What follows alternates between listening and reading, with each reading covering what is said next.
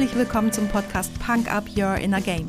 Mein Name ist Tanja Adam Häusler und hier erfährst du, wie mentale Fitness deine Borderline zwischen Job und Privatleben rockt. Oft wissenschaftlich fundiert, aber immer unterhaltsam. Versprochen.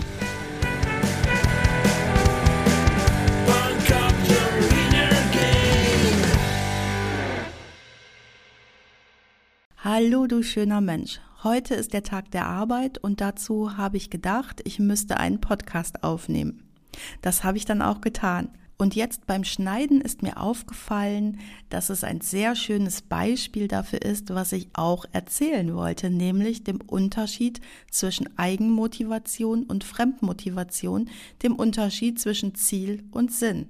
Denn der Tag der Arbeit ist überhaupt nicht mein Thema. Ich wollte aber trotzdem einen Bezug dazu herstellen, einen Bezug vom Tag der Arbeit zu Punk Up und was uns gesamtgesellschaftlich als Thema Arbeit serviert wird. Meine Eigenmotivation also, einen tollen Podcast für dich aufnehmen, meine Fremdmotivation aber, von der auch ich mich habe heute triggern lassen, oh, nimm die Chance des Themas Tag der deutschen Arbeit einfach mit.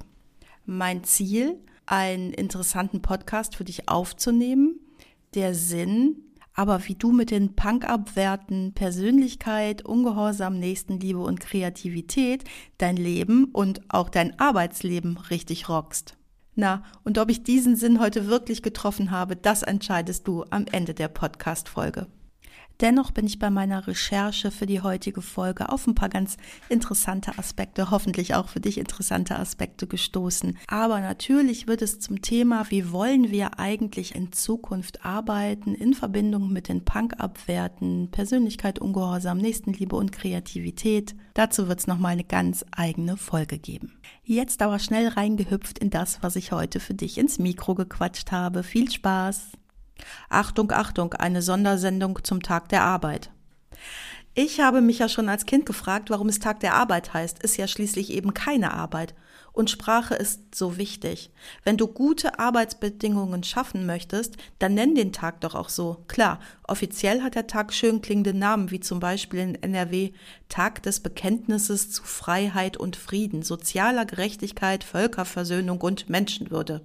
Hilft aber nicht, wenn er in den Köpfen der Menschen als Tag der Arbeit fest verankert ist. Und so impliziert doch schon der Name Unzufriedenheit und ein Gefühl von Ausbeutung. Und was passiert, wenn wir uns auf etwas Negatives konzentrieren? Eben, es wird größer. Und was passiert, wenn wir uns auf Lösungen konzentrieren? Eben auch, Lösungen werden wahrscheinlicher. Steve DeShazer hat es so schön prägnant zusammengefasst. Problem Talk creates problems, Solution Talk creates solutions.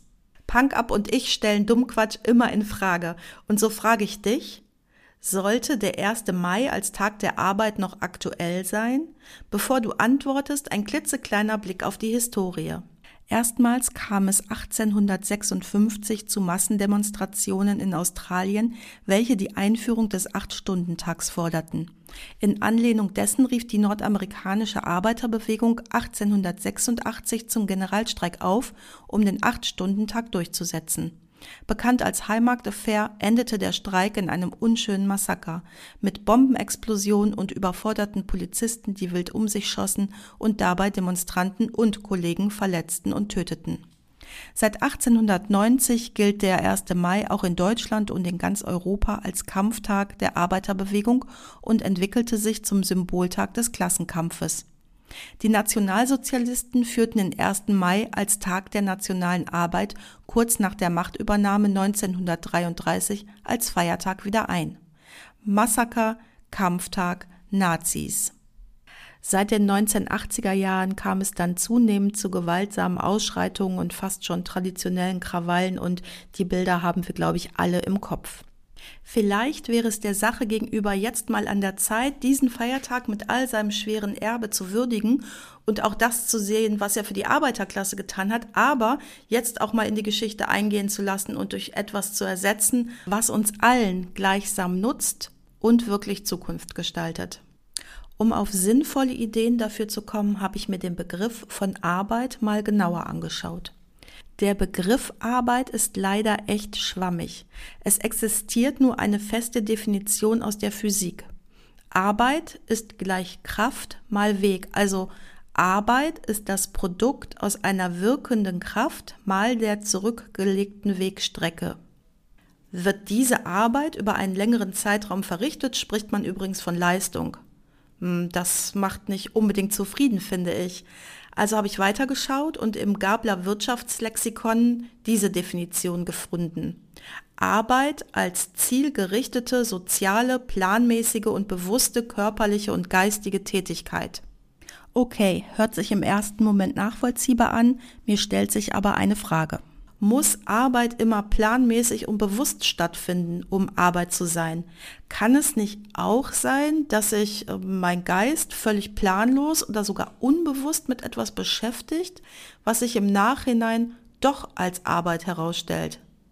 Ich glaube, das ist möglich. Mir fallen zum Beispiel ähm, wichtige Dinge dauernd unter der Dusche ein, die für meine Arbeit wichtig sind. Ist jetzt mein Duschen Arbeit oder nicht? Wenn es keine Arbeit ist, darf ich die Gedanken dann für meine Arbeit verwenden und wenn es aber doch Arbeit ist, darf ich dann den Warmwasserverbrauch und das Duschgel gegen Steuer laufen lassen und muss ich dann dem Finanzamt gegenüber aufschlüsseln, wie oft ich doch keine guten Gedanken für meine Arbeit hatte? Das ist jetzt vielleicht ein bisschen an den nassen Haaren herbeigezogen. Aber was ich damit zum Ausdruck bringen möchte, ist, dass wir den Begriff der Arbeit heutzutage viel weiter fassen müssen, als wir ihn bisher gesehen haben. Und nicht nur für die ganzen kreativen Spinner, denen wir andere Arbeitsmodelle schon länger zugestehen, sondern auch für Tätigkeiten, für die wir uns das jetzt in diesem Moment vielleicht noch gar nicht vorstellen können. Aber nun zurück zum Tag der Arbeit und zum Status quo. Meistens ist es ja so, dass Otto Normalbürger in die Firma geht, dort Arbeit verrichtet, dafür Geld bekommt und dann im Supermarkt einkauft. Das ist dann Erwerbsarbeit und dient der Existenzsicherung. Wie effizient das oft ist, weißt du sicherlich aus eigener bitterer Erfahrung, wenn du dir deine Mitarbeiter mal genau anschaust. Jedes Jahr aufs Neue gibt's ja die Gallup-Studie oder genauer gesagt den Gallup Engagement Index und die besagt jedes Jahr auch aufs Neue, dass 15 Prozent aller Arbeitnehmer so richtig Gas geben im besten Sinne des Unternehmens und 70 oder rund 70 Prozent reißen mehr oder minder motiviert ihr Programm runter, sind nicht engagiert, stecken keine Energie oder Leidenschaft in ihre Arbeit und fühlen sich nicht emotional an ihren Arbeitgeber gebunden. Das ist schon schlimm genug. Viele von denen kündigen über die Distanz irgendwann innerlich. Das Krasseste finde ich aber, dass 15 Prozent der Mitarbeiter einer Firma aktiv gegen das Unternehmen arbeiten und schon am ersten Tag nach ihrer Einstellung, also am ersten Tag im neuen Job, innerlich gekündigt haben. Ein kleiner Hinweis an der Stelle für dich. Rund 80 Prozent aller Arbeitnehmer kennen ihre Arbeitsplatzbeschreibung nicht oder haben gar keine eine super verpasste Chance für Führungskräfte, denn eine klare Arbeitsplatzbeschreibung dient als Führungsinstrument, als Motivation und als Personal- und Prozessplan. Diese nicht motivierten Arbeitnehmer oder aktiv gegen das Unternehmen arbeitenden Arbeitnehmer kosten Schätzungen zufolge jährlich 96 bis 113 Milliarden Euro jedes Jahr. Und diese Kosten entstehen hauptsächlich durch Burnout, hohe Fehlzeiten Fluktuation und, was auch besonders interessant ist, wie ich finde, schlechte Botschafterschaft. So würden neun von zehn der wenig motivierten Mitarbeiter das Produkt oder die Dienstleistung des eigenen Arbeitgebers nicht weiterempfehlen. Und das ist richtig krasser Scheiß. Sollten doch alle deine Mitarbeiter die besten Botschafter deines Unternehmens sein. So, jetzt haben wir 150 Jahre lang Tag der Arbeit und Unternehmen sind im Allgemeinen bei der Erfüllung der grundlegenden menschlichen Bedürfnisse ihrer Arbeitnehmer scheinbar kaum vorangekommen. Jetzt sind ja Themen wie Mitarbeiterbindung oder Mitarbeiterzufriedenheit keine neuen Hüte mehr. Seit einigen Jahren leisten sich Unternehmer sogar Feel-Good-Manager. Das hilft aber alles nicht, da sich die Zahlen zur Mitarbeiterzufriedenheit laut der Gallup-Studie in den letzten 20 Jahren nicht geändert haben oder nur marginal geändert haben. Ich verstehe ja immer nicht, wenn man doch offensichtlich etwas ändern möchte und auch muss, warum man sich dann nicht mal was Neues einfallen lässt, sondern immer weiter mit dem Alten macht. Denn offensichtlich sind Kicker in Aufenthaltsräumen und Feelgood Manager und Yoga-Räume nicht die Lösung. Dazu dann aber mehr in der Folge, wie Punk Up dazu beitragen kann, Arbeit in Zukunft sinnvoll zu gestalten. Jetzt habe ich eine Frage an dich. Wie bist du in deine Führungsposition gekommen? Zitat aus der Gallup-Studie. 51 Prozent der deutschen Manager gaben an, dass sie aufgrund ihrer Erfahrung und Amtszeit ins Management versetzt wurden und 47 Prozent gaben an, dass dies auf den Erfolg in einer frühen Nicht-Manager-Position zurückzuführen war. 60 Prozent geben an, dass sie nicht an Schulungen teilgenommen haben, die darauf abzielten, ihre Personalführungsfähigkeiten zu verbessern. Erfahrung, Betriebszugehörigkeit und früherer Erfolg sind jedoch nicht dasselbe wie Führungstalent. Und da die meisten Manager kein formelles Training für die Führung von Mitarbeitern erhalten, ist es keine Überraschung, dass sich das deutsche Engagement nicht verbessert hat. Zitat Ende. Ja, und an der Stelle bist du ja nicht nur Führungskraft, sondern eben auch Mitarbeiter, der vielleicht auch nicht zu den 15 Prozent gehört, die voller Leidenschaft für den äh, Job brennen.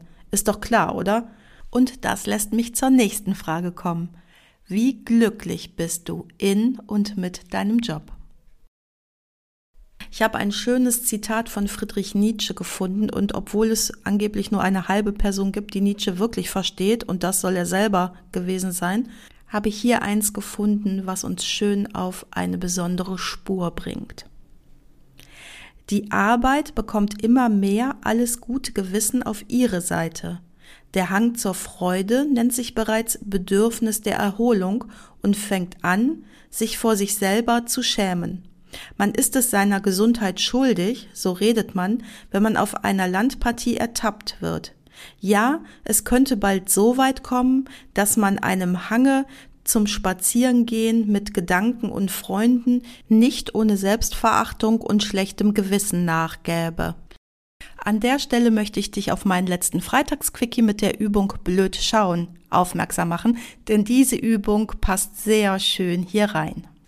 In dieselbe Richtung geht ein Beispiel, was Vera Birkenbiel in einem ihrer Seminare erzählte.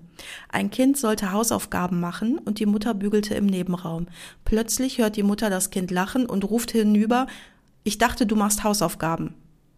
Das macht uns doch sehr schön deutlich, was wir mit Arbeit verknüpfen und was mit Freizeit, mit Spaß, mit Freude, oder? Beides scheint wohl schlecht zusammenzugehen. Woran könnte es denn in unserer Kultur liegen, dass Arbeit oft so schmerzbehaftet ist und uns Jobs aushalten lässt, die gar nicht gut für uns sind? Ein Blick in unsere christliche Religion gibt vielleicht Aufschluss. Im Christentum galt die Arbeit lange Zeit als Strafe Gottes, denn im Schweiße eines Angesichts soll der Mensch außerhalb des Paradieses seinen Lebensunterhalt verdienen. Und auch preußische Tugenden wie Bescheidenheit, Fleiß, Ordnungssinn und Pünktlichkeit sind in uns immer noch ganz tief verankert. Wir verknüpfen so also tief in uns verwurzelt Arbeit mit etwas, was voller Mühe ist, keinen Spaß machen darf und überhaupt lenkt zu viel gute Laune eh vom Arbeiten und von guten Ergebnissen ab. Zusammengefasst kann man, glaube ich, sagen, dass ganz schön vielen von uns die Arbeit einfach keinen Spaß macht. Und das in der Ist-Zeit. Wie schrecklich ist das denn? Du willst doch auch etwas bewirken, etwas bewegen und der Welt etwas hinterlassen, oder?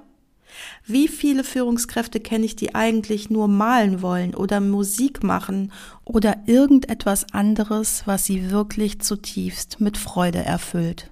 Aber mal ehrlich, denn mit jeder Gehaltserhöhung fällt es doch auch dir schwerer, dir vorzustellen, aus einem vielleicht schadhaften Verhältnis auszusteigen, denn die Ansprüche und Lebensverhältnisse steigen mindestens so schnell wie das Gehalt, oder?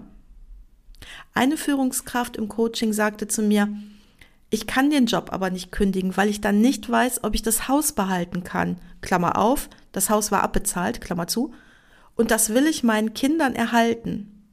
Er hatte schon Tinnitus, undefinierbare Herzschmerzen, wo der Arzt sagte, ich kann nichts mehr für sie tun, einen nervösen Magen und eine stetige Unruhe.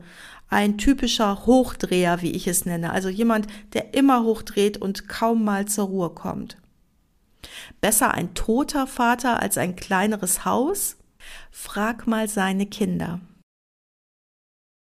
Häufig haben wir Fantasien im Kopf, dass wir etwas aufrechterhalten müssen, in einer Art und Weise für unsere Liebsten sorgen, wie die das wohl erwarteten, und häufig ist es gar nicht der Fall, oder es für selbstverständlich halten, das alles ganz alleine wuppen zu müssen.